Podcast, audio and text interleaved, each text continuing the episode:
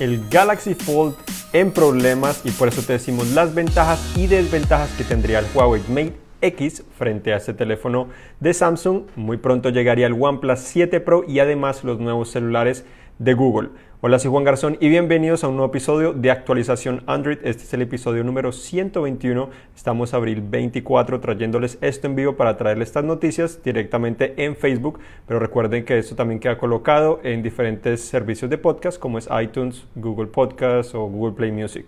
Recuerden que si tienen preguntas en este momento en vivo las pueden dejar en los comentarios y se las contestaremos al final. Y además de esto, les agradeceríamos si comparten con sus amigos este video y le dan me gusta si en realidad es que les gusta esta información que les ofrecemos aquí en vivo. Hoy comenzamos este nuevo episodio con este teléfono que ha generado gran controversia, que es el Galaxy Fold, el primer teléfono plegable de una empresa grande. Ya habíamos visto un teléfono como era el Royal, eh, o el FlexPi, Royal era la empresa, una empresa china, pero este teléfono ya llega a una empresa grande, básicamente Huawei, eh, la empresa... Eh, Samsung, la empresa más grande en telefonía móvil, y después Huawei llegaría con su segundo, eh, el segundo teléfono importante muy pronto, se espera la segunda parte de este año, un poquito más costoso, pero este teléfono está generando gran controversia por algunos problemas que está teniendo. Acá lo tenemos como para que lo vean un poco. La curvatura, lo pueden doblar, desdoblar, la pantalla se puede ver, pero bueno, uno de los problemas es que eh, la pantalla es de plástico y tiene eh, diferentes capas, similar a lo que conocimos en los Moto Z Force hace unos años, diferentes capas.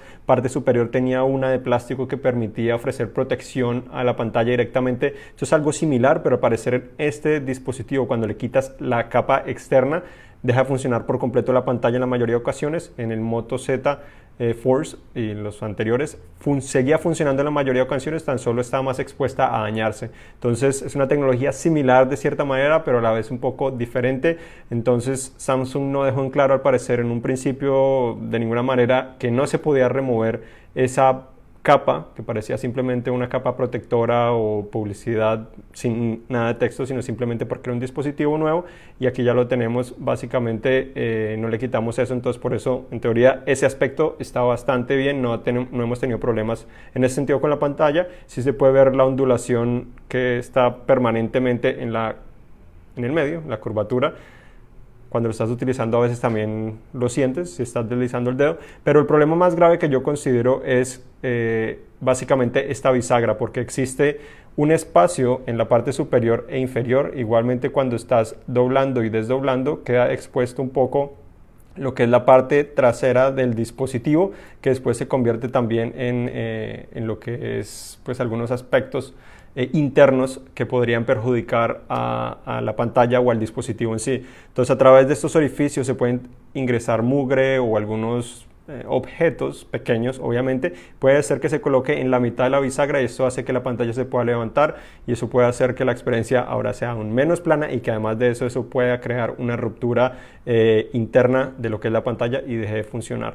Samsung dice que está investigando, eh, retrasaron ahora sí el lanzamiento oficial, se espera el 26 de abril, ahora dijeron que en dos semanas dan una respuesta más o menos porque están investigando probablemente qué pueden hacer o cuál es la causa principal, pero eso es por el momento lo que yo creo. Lo de remover la capa exterior, pues pueden poner un sticker gigantesco que diga eso y de esa manera se pueden cubrir un poco, pero lo otro puede ser un error en el diseño. De pronto hubieran puesto un plástico ahí que cubriera al menos esa parte, que fuera flexible. No sabemos qué tanta durabilidad puede tener de doblarse tanto, pero esa podría ser una solución, no sabemos si lo van a hacer o qué va a suceder con eso. Entonces, para tenerlo en cuenta, eso es lo principal, sobre todo para un dispositivo que cuesta tanto, 2 mil dólares, es bastante dinero. Pero ahora vamos a hablar un poco de las ventajas que tiene el Huawei Mate X frente a este dispositivo. Y pues básicamente es que la bisagra no está descubierta ni tampoco tendría estos eh, orificios de la bisagra.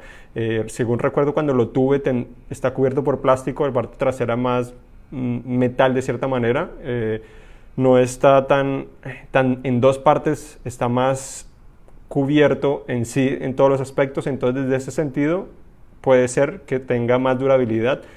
Eh, otro aspecto interesante es que es un poco más compacto, al menos compacto en el sentido de cuando lo tiene cerrado. Este parece ser dos teléfonos Samsung unidos, a la vez dos Galaxy S10 alargados unidos. Mientras que el teléfono de Huawei sí parece ser más que todo un dispositivo, un teléfono en sí cuando está cerrado, no necesariamente dos. Y además de eso también tenemos en modo de tableta, tiene más pantallas, se tiene una un biselo o una ceja bastante grande que es molesta, hubieran de pronto quitado, no creo que sea necesario tener una cámara frontal allí, pero bueno, es una decisión que tomó también eh, la empresa y además de esto también tenemos que la pantalla externa es bastante, bastante pequeña comparado a lo que es también el Huawei Mate X. El Mate X también está dividida, pero está dividida en dos partes, no necesariamente todo es pantalla, pero está dividida en dos partes y es de más uso, ocupa más espacio la parte frontal. Entonces, en teoría, más un teléfono, este parece ser de cierta manera más una tableta que se puede plegar, no necesariamente un teléfono que se puede plegar, a pesar de que tiene obviamente conectividad y puedes hacer llamadas.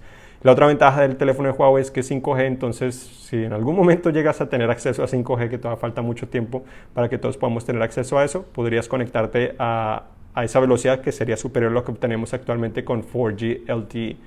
Ahora sí hablamos de las ventajas que tendría este teléfono frente a Huawei, pues sin duda que es un teléfono más premium, se siente mucho más premium, elegante en la mano, como si fuera un poco mejor construido de cierta manera, entonces bastante atractivo. Puedes ejecutar más de dos aplicaciones en la pantalla dividida, puedes tener tres aplicaciones y además eh, ventanas flotantes de aplicaciones, mientras que en Huawei tan solo podrías dos. Además de eso, este también es más económico, cuesta 2.000 dólares versus cerca de 2.600 dólares que costaría eh, el teléfono de Huawei cuando esté disponible. Además, este tiene carga inalámbrica y también puede cargar otros dispositivos de manera inalámbrica como lo que es el Galaxy S10, el S10 Plus y el S10e, al igual que el S10 5G que todavía está por llegar. Y además de esto también tenemos que eh, una de las ventajas es que se está protegiendo la pantalla de cierta manera eh, relativo, lo está protegiendo al menos cuando lo doblas, no lo estás utilizando. Esto ayudaría a que golpes, que cuando lo tienes en el bolsillo o algo adicional, no va a lastimar el dispositivo, ni rayones, de pronto las llaves puede rayar un poco el vidrio, pero el plástico está mucho más, es más propenso a dañarse de esa manera. Entonces, en el teléfono de Huawei, como está en la parte externa, porque se dobla al revés, básicamente, entonces la pantalla siempre está más expuesta que se dañe con los golpes o se rasgue más fácilmente. Eh, entonces, hay que ver qué es lo que hace Huawei realmente para lograr eh, contrarrestar eh, esas desventajas. Ahora seguimos con otras noticias. Tenemos que eh, hablamos la semana pasada que Google podría presentar sus nuevos teléfonos el 7 de mayo, eh, que es cuando comienza su conferencia para desarrolladores, y al parecer siguen llegando rumores indicando que si va a ser ese día, nuevas imágenes nos revelan aún más de este teléfono, ya hemos visto videos, fotos, hasta eh, fotos tomadas con el dispositivo también, entonces nos han mostrado más imágenes que al parecer son oficiales, filtradas de lo que serían las dos versiones, un Pixel 3A Pixel 3a XL, uno más grande que otro. Eh, serían básicamente de más gama baja que los Pixel 3 actualmente, pero la cámara sería parecida. El más pequeño tendría una pantalla 5.6 pulgadas con resolución Full HD Plus, mientras que el otro tendría una pantalla 6 pulgadas con resolución Full HD Plus también. Tendrían tan solo una cámara trasera, es un poco más grande, entonces serían parecidos a lo que es el Pixel 3, de cierta manera, no tan intentar ser tan modernos como el Pixel 3 XL, aunque se tiene una ceja inmensa, entonces es un diseño un poco más tradicional y se dice que tendrían también una parte trasera de plástico en vez de vidrio como son los Pixel 3. Por otra parte, OnePlus también anunció que estará presentando el OnePlus 7 Pro el 14 de mayo, así que falta, eh, faltan unas semanas, pero falta poco tiempo para que presenten ese teléfono y también dijo, de cierta manera, que ese día estará realizando el lanzamiento de la serie OnePlus 7, lo que significaría que no solo sería un dispositivo el Pro, sino también el regular. El Pro probablemente sería el que tenga solo 5G, mientras que el otro sería más regular. Se esperan otras diferencias en el diseño y también algunas especificaciones y de pronto también disponibilidad porque no en todas partes va a haber 5G, pero eso es lo que se conoce al respecto. También tenemos que Android Pie llegó al LG V50, al B35, que viene al B35 en algunas partes del mundo, al igual que el Tab S4. También algo interesante es que se perdió un prototipo del Honor 20 en Alemania, al parecer, y Huawei perdón, está ofreciendo 5.600 dólares para el que pueda regresar ese dispositivo, el que lo haya encontrado. También tenemos Meizu presentó un nuevo dispositivo con doble cámara trasera, una de 48 megapíxeles y una de 20 megapíxeles. Entonces, por el momento sería la que tendría más megapíxeles eh, en la actualidad. Al parecer LG también detendría la producción de teléfonos en Corea del Sur, lo cual es muy preocupante. Y también tenemos que Samsung anunciaría a través de ATT eh, su nueva tableta gigante de televisor Galaxy View 2. Eh, estaría disponible el 25 de abril, entonces muy pronto ya estaría básicamente disponible si están escuchando esto en podcast. Tendría una pantalla de 17.3 pulgadas, ejecutaría Android, eh, estaría optimizada para la experiencia DirecTV Now, que es el servicio de streaming o de, televisión por internet que tiene ATT. Em, esto es la segunda generación de este dispositivo, es bastante grande, pero en teoría lo que quiere hacer esto es ser un televisor portátil que puede llevar a todas partes porque es una pantalla grande, tiene su propio soporte para mantenerse de pie en una superficie relativamente plana Además de esto también tiene cierta integración con ATT para que reciba las llamadas directamente en el dispositivo. Obviamente tienes que tener conectividad eh, LTE para poderlo hacer en todas partes, que allí es donde la empresa quiere también, obviamente, atraerte más y vender más eh, productos o servicios directamente con este dispositivo. Y además de esto, bueno, su precio es bastante alto, 740 dólares. La primera versión costó cerca de 600 dólares, entre 500 y 600 dólares. Ahora cuesta 740 dólares entonces bastante costosa, tiene una resolución, Full HD. Entonces no es tampoco 2K ni 4K como te imaginarías para que fuera un televisor excelente, pero tienes acceso igual a todas las em, aplicaciones de Android, a pesar de que tienes ese modo para televisión dedicado principalmente a lo que es eh, DirecTV Now.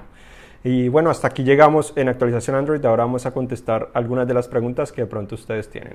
Sebastián, cuando hablabas del Fold decía que la empresa eh, debería poner una alineación ligera de metal 3D y plástico para que fuese más durable y en sí para que tenga más experiencia y no se rompa para mejorar los materiales internos y externos. Sí, yo creo que el problema no son necesariamente los materiales, sino que se les pasó como estos orificios o estas ranuras que están en la parte inferior y superior. Eh, si logran pues arreglarlo de aquí al lanzamiento, yo creo que podría ayudar muchísimo más a esa durabilidad, que es uno de los problemas que existe.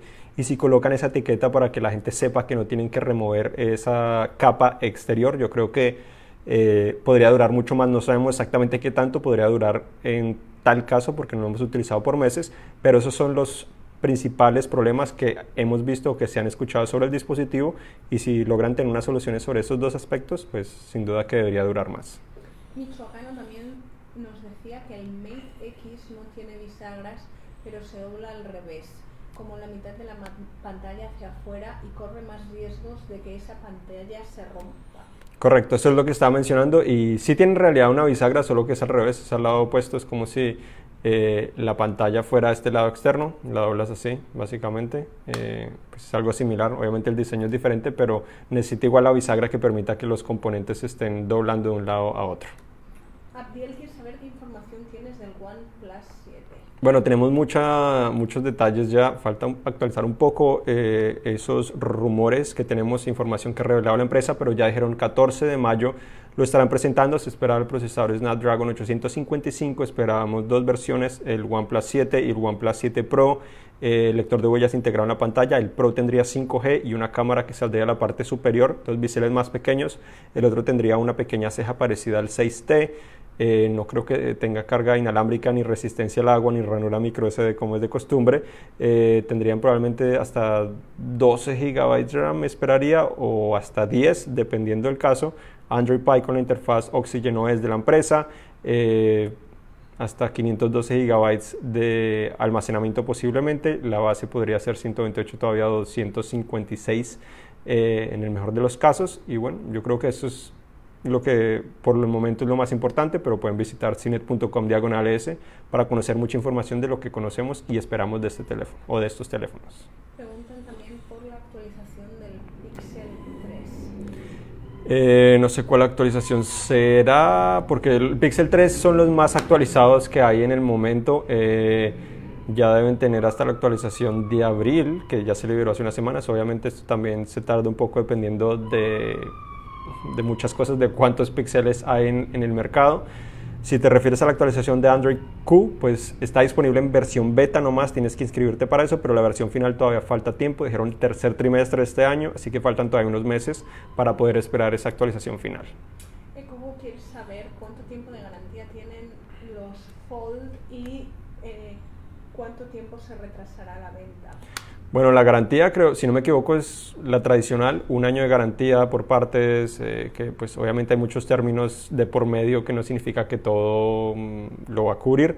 Recordamos, no tiene conector de audífonos tampoco. ¿Cuánto se va a retrasar? Dieron dos semanas, van a dar una razón, entonces por el momento tan solo dos semanas sería eh, el mejor de los casos, pero podría ser hasta más dependiendo de lo que decida Samsung hacer, si en realidad encuentran una solución o no, o si necesitan hacer algo más, o de pronto hasta, no sé, terminan no vendiéndolo o lo bajan de precio, no sabemos qué va a suceder, pero yo creo que podrían terminar vendiéndolo y podría ser una gran lección para Samsung y para las demás empresas que están trabajando en un dispositivo como este.